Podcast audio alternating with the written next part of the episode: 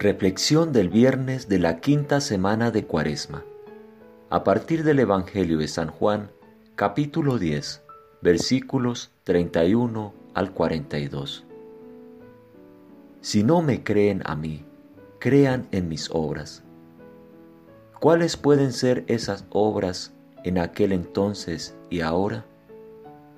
San Antonio del Desierto permaneció veinte años meditando en soledad tras los cuales sus amigos fueron a buscarlo, esperando encontrarlo muerto o enloquecido. En lugar de esto, apareció física y mentalmente radiante, saludable y racional.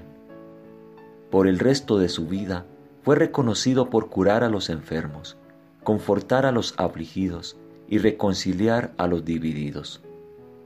Estas no son malas maneras de vivir. Para entender lo que quiere decir, el buen trabajo y una vida significativa. Estos trabajos expresan un estado del ser más profundo.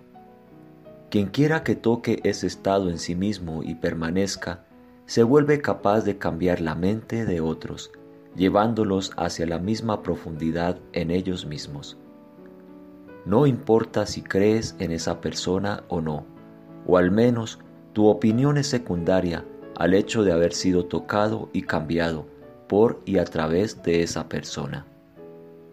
Esto implica un cierto tipo de liderazgo, no del tipo que se define meramente por los resultados o el éxito, o los poderes carismáticos o la persuasión, más bien del tipo que deja al descubierto la dimensión oculta de la bondad, tanto dentro de nosotros como en el corazón de toda relación humana.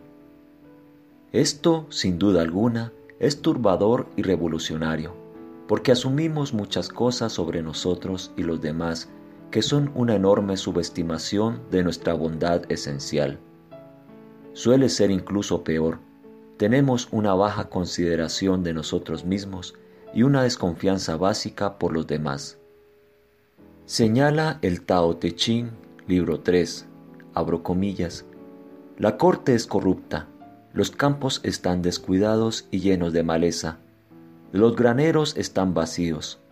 Sin embargo, hay algunos finamente vestidos con espadas en sus costados, llenos de comida y bebida y poseedores de demasiada riqueza. Esto es conocido como el liderar en el robo. Sin duda alguna, está muy lejos del camino. Cierro comillas.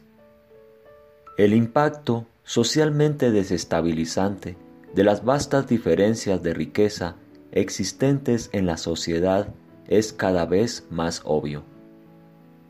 No es razonable pensar que el Brexit puede estar relacionado con los casi 4 millones de niños que viven en la pobreza en Gran Bretaña.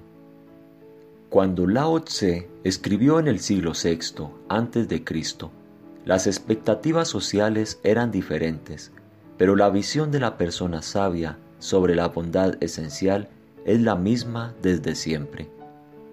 Con esa visión viene la indignación y la profunda tristeza del profeta al ver cuán engañados podemos llegar a estar todos y cuán inmisericordes e injustos pueden ser nuestros actos en este estado de engaño.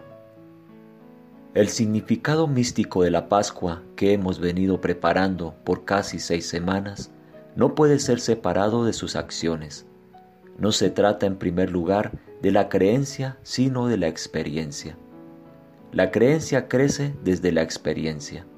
Ser tocados por la resurrección nos devuelve a la vida con nuevas formas de ver y un desafío radical a nuestros valores. Desafortunadamente, para aquellos que creen que el libro guía es el viaje, solo es posible comprender cómo sucede esto atravesando todo el proceso que conduce a la resurrección. El sufrimiento y la pérdida última no pueden ser evitados. Esa es la buena noticia. Tomado de las reflexiones de Cuaresma del padre Lawrence Freeman. Traducción Karina Conte, WCCM, Uruguay.